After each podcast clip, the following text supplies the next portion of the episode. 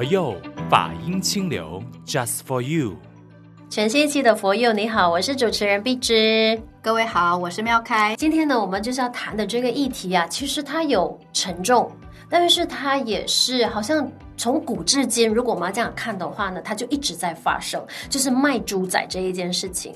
我相信在听节目的你呢，其实一直都有听闻说啊，我们很多的这个东南亚的朋友，不管是马来西亚、新加坡、台湾啊，甚至是香港啊，以前是中国的朋友，都会呢，因为可能看到网络上的招聘，或者是朋友的引荐，或者是公司就是做诈骗集团的，他就是设了一个圈套，或者是告告诉你说哦。有高薪厚职，要引你到缅甸或者是那个柬埔寨去打工，然后呢就可以包吃包住啊等等的，然后你就可以赚很多的钱。他用这样子的一个引呢，其实很多人上钩。然后后来我们就发现到新闻陆陆续续爆出来的时候，是说，哎，他们就是其实变相的说法，他就是一个卖猪仔。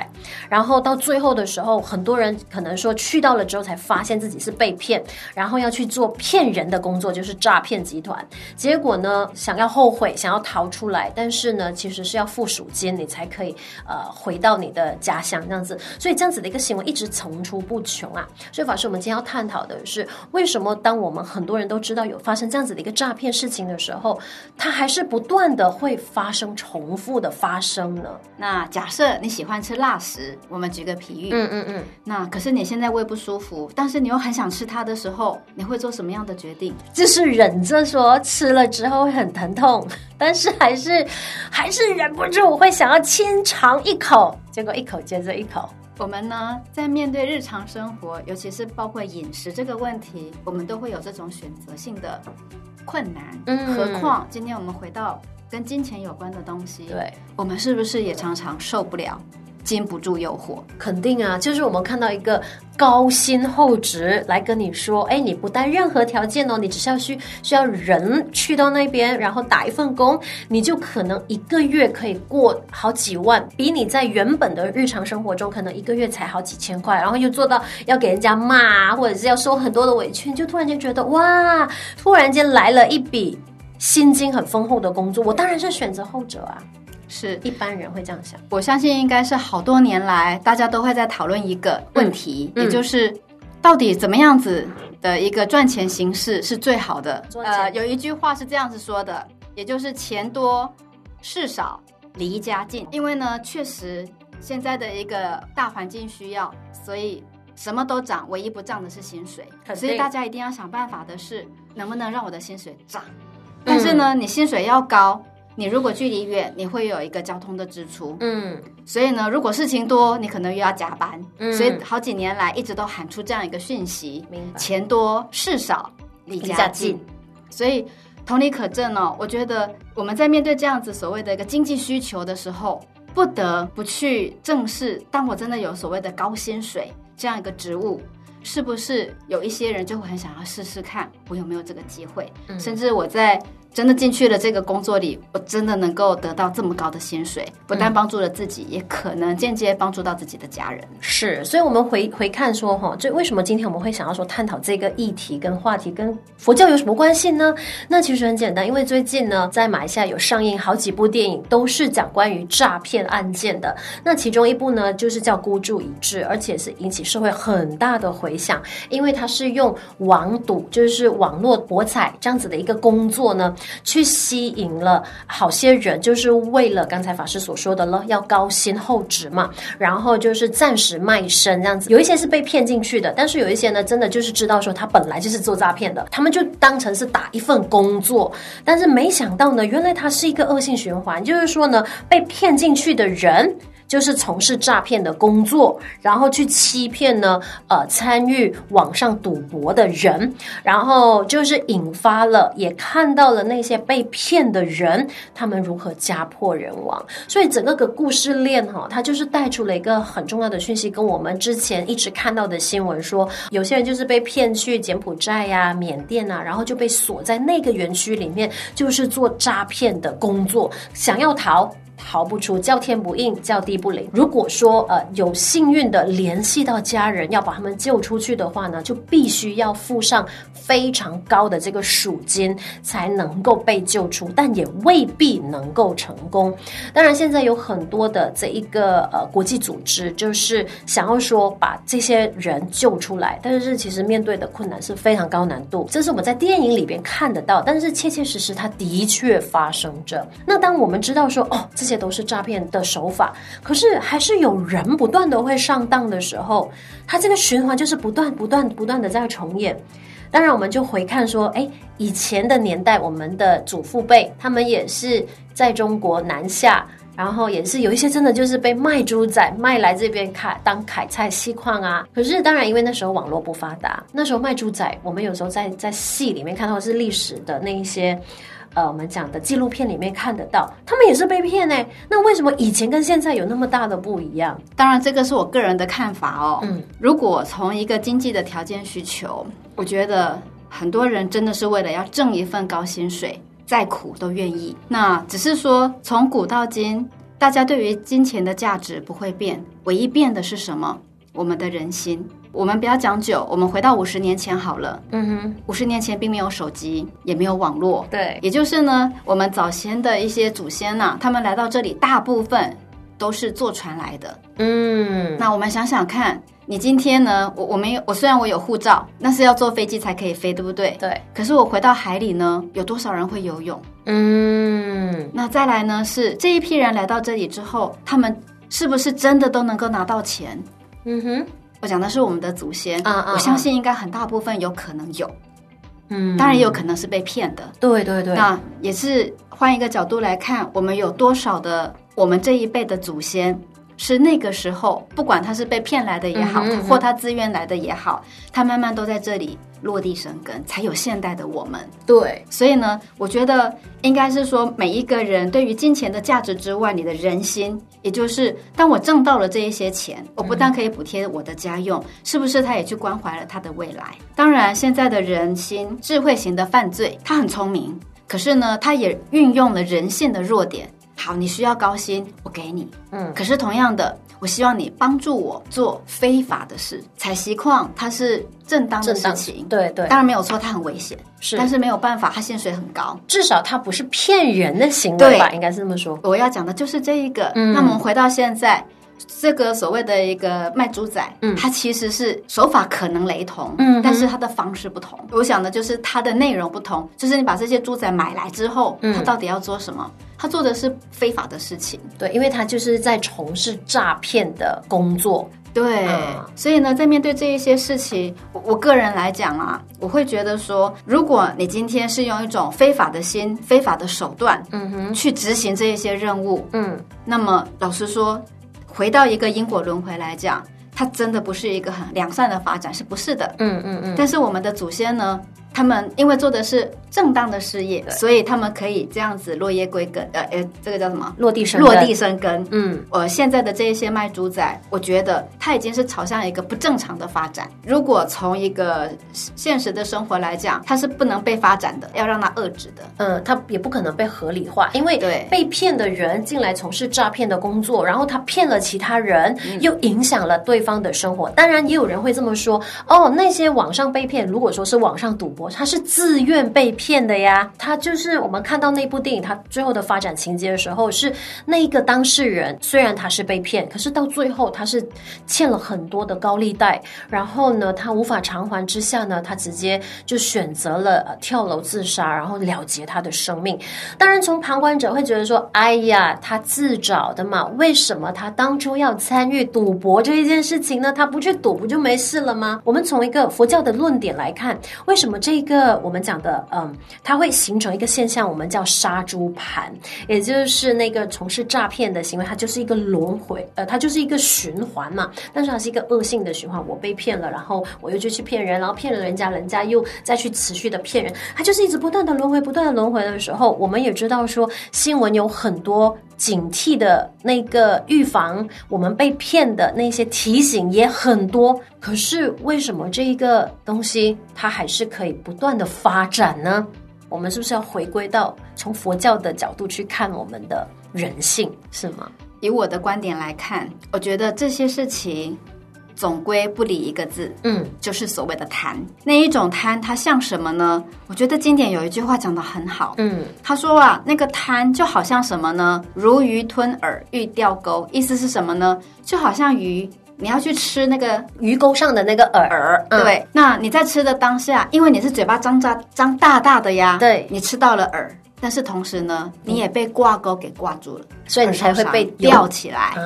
对，那么这个就是形容我们的一个贪。如果今天你不贪，我本本分分的做好我现在。我谋职的这个工作，嗯嗯嗯，你只要能够很用心的去表现，很努力的去往上走，嗯，是不是你一定会有高升的机会？嗯、你既然有高升的机会，你就一定会增加你的薪水，增加你的名利，各方面你就会朝正的方向不断的往上增长。是是。但是如果你今天多了一份贪心，其实你就慢慢会走向所谓不正当的手法。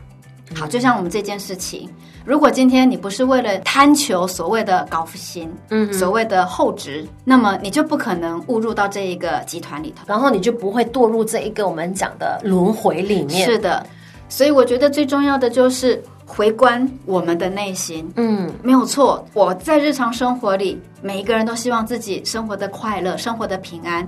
我我有足够的金钱。够我自己使用，甚至我的家庭使用。但是，我们再换一个角度，任何一种赚钱的方式啊，嗯、你只要。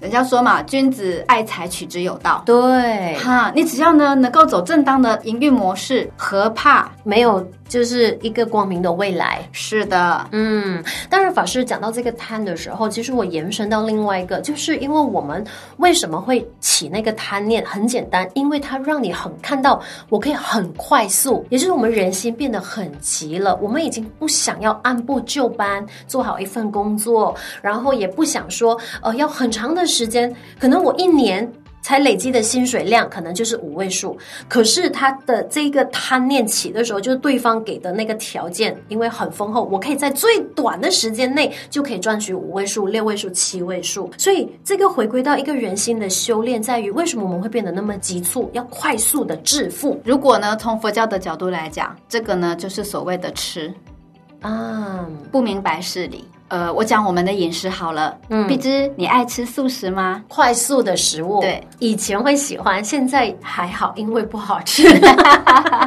那这一所谓的快速的食物，是不是它很快？嗯、你拿了就走？对、嗯、对，对，那可能价钱上也不会太贵。嗯，但是吃多了之后呢，你就会发现自己慢慢三高会变多，嗯，身体慢慢会出现一些状况。对对，好，我就举这样一个例子。从食物，我们都要求快，嗯，但是我造成的结果是什么？身体负荷不了。对，那我们回来看，我们平常在学习，就讲学习语文好，语文好了。如果你学得很快，也许我当下成绩可以考得很好，嗯，速读嘛，我很快就可以把它背起来了。可是你考完试之后没有再运用它，我很快就会忘记啦。是的，所以快速真的这么好吗？嗯，所谓的揠苗助长，你每天给它灌一大堆的水，给它灌一大堆的肥料。很快速的那个稻秧，它没有办法长成，对，它可能就拜拜了。是，所以快速真的好吗？当然，时代的脚步确实它很快，对。但是这一种快，应该是变相激励我们。哎，我呢，今天是不是？有做的比昨天好一些，嗯，那我这一个礼拜有没有比上个礼拜再进步一点？对，我觉得这个应该是我们反求诸己。这个快速是要求自己，我跟上脚步，但是不代表我一定要这么的快速，嗯。所以现在有很多人提倡所谓的慢活，因为唯有你慢，你才能够真正的定下心来去看自己的问题。为什么我学习跟不上？为什么我上班？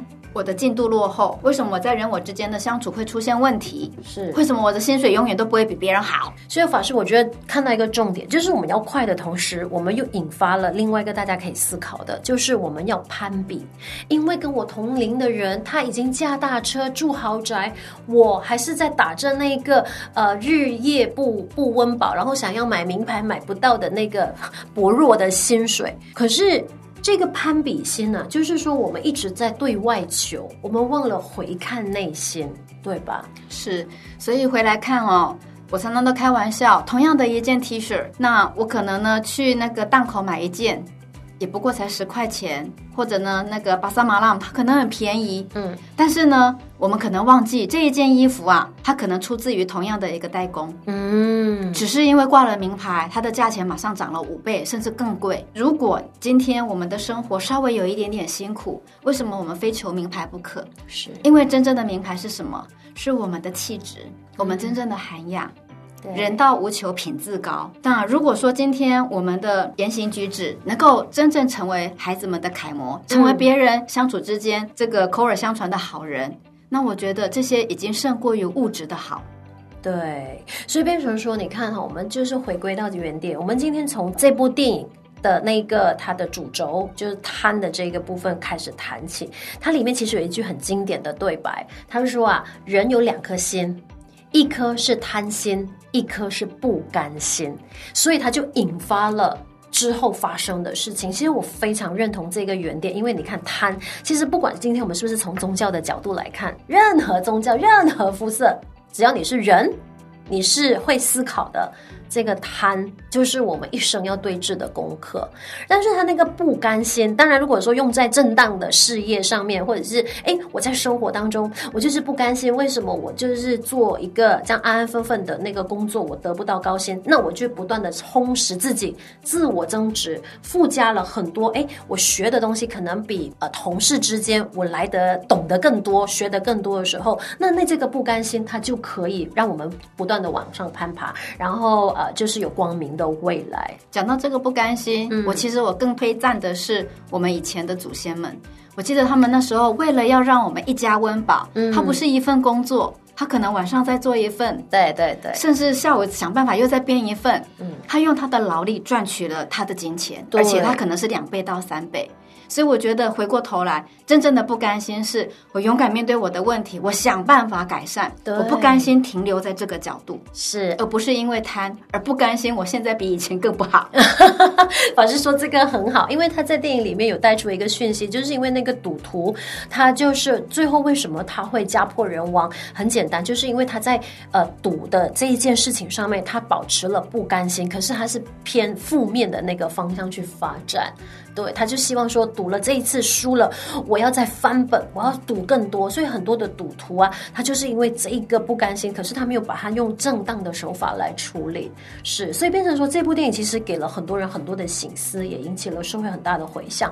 那其实它最主要就是要带出一个讯息：你要怎么去应对这些诈骗案件？只要你那个贪念不起，你就不会堕入这个圈套。其实它是最简单的一个原点，你我都懂。可是当下你遇到的时候，你要怎么？去对峙，那变成说是不是平日的修炼很重要？是，嗯，刚才您说电影里有一句这个很棒的话，叫做“人有一颗心，两颗心，呃、两颗心。”嗯，那我要跟您分享，佛教里也有说人有两颗心，哎，一心开二门嘛，啊，开哪两个门呢？门呢？一个叫做真如门，一个叫生灭门。啊，真如门是什么？我就是佛呀，我本来就有佛心啊。是，可是呢，还有另外一个门，另外一颗心，嗯哼，就是。妄想、贪嗔痴的心，所以如果今天我们能够正视这个问题，我们呢，好好的去往佛心这一条路去发展，时时刻刻去检视我的心，我是不是平常就能够做到做好事、说好话、存好心？如果是，你当下就跟佛相应啦。对。但是呢，如果你的心多了一份不甘心，多了一些攀比，多了一些计较。那么不断的跟所谓的贪嗔痴相应的话，嗯哼，那么你就往你的生灭门走，你就生生世世不断的轮回轮回啊！哇，法师这个比喻太好了。我们学佛的人有两颗心，一颗是真如，一颗是生灭啊。所以法师这样子讲解了，你就知道说，平日每一个起心动念的当下，你都在练习对峙自己的贪念。是我想要跟大家分享的啊，是我们今天呢帮大家选的这一首歌，叫做《信仰》。嗯，那么这一首歌呢是来自于二零一六年国际青年会议的一个主题曲。对，我想要谈这一个呢，是因为说真的，我们每一个人的信仰不一定只有从宗教的角度来看事情，嗯，可能有人是佛教，有人是基督教，有人是天主教，或者是回教都好。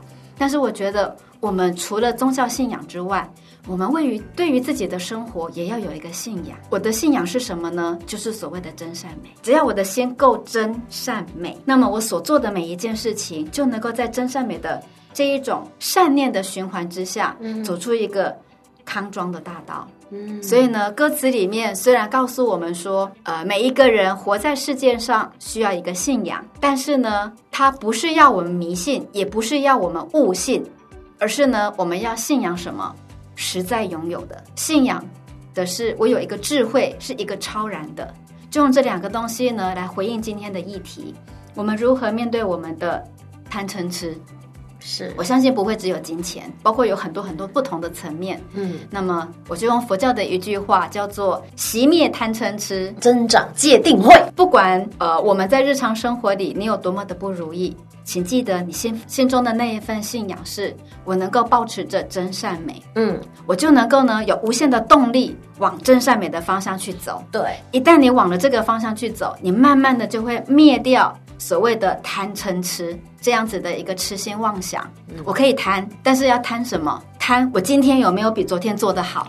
贪我今天我的学习有没有比昨天更进步？是，如果今天是这种正向的贪，它一样可以朝向真善美的方向。是，至少我们明理事情，而不会一昧为了贪求这种物质上的东西，而忘记自己最初最初的那一份一颗最真诚的心。是，法师说的真好，所以今天我们选来这一首呢，就是这一首信仰。那当你听到这一首信仰的时候，你就会想起妙开法师的这一些提醒，然后在平日的日常生活当中，每一个起心动念，我们都好好的去练习这一个呃很正向的一颗心，真善美的一颗心，去嗯面对我们的日常生活的每一个大大小小的挑战。那欢迎你呢，也是可以呢，就是听我们佛佑 Podcast，那也可以透过我们的 Spotify、Apple Podcast 呢，多多的收听，因为多多的收听呢，你就可以呢不断的被提醒说，哎，我们要保持一颗真善美的心。那如果说你也想要资助我们佛佑 Podcast 的话，让它可以一直营运下去，让更多的朋友有机会接触到这份法喜，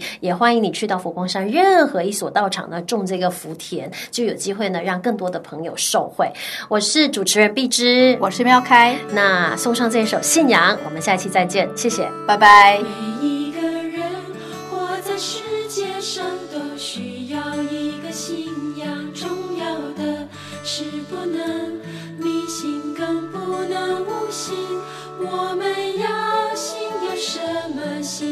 实在是有的。我们要信仰什么？信仰智慧超人的。每一个人活在世界上都需要一个信仰，重要的是不能迷信，更不能无信。我们要信仰什么？信实在是有的。我们要信仰什么？信仰道德高尚的。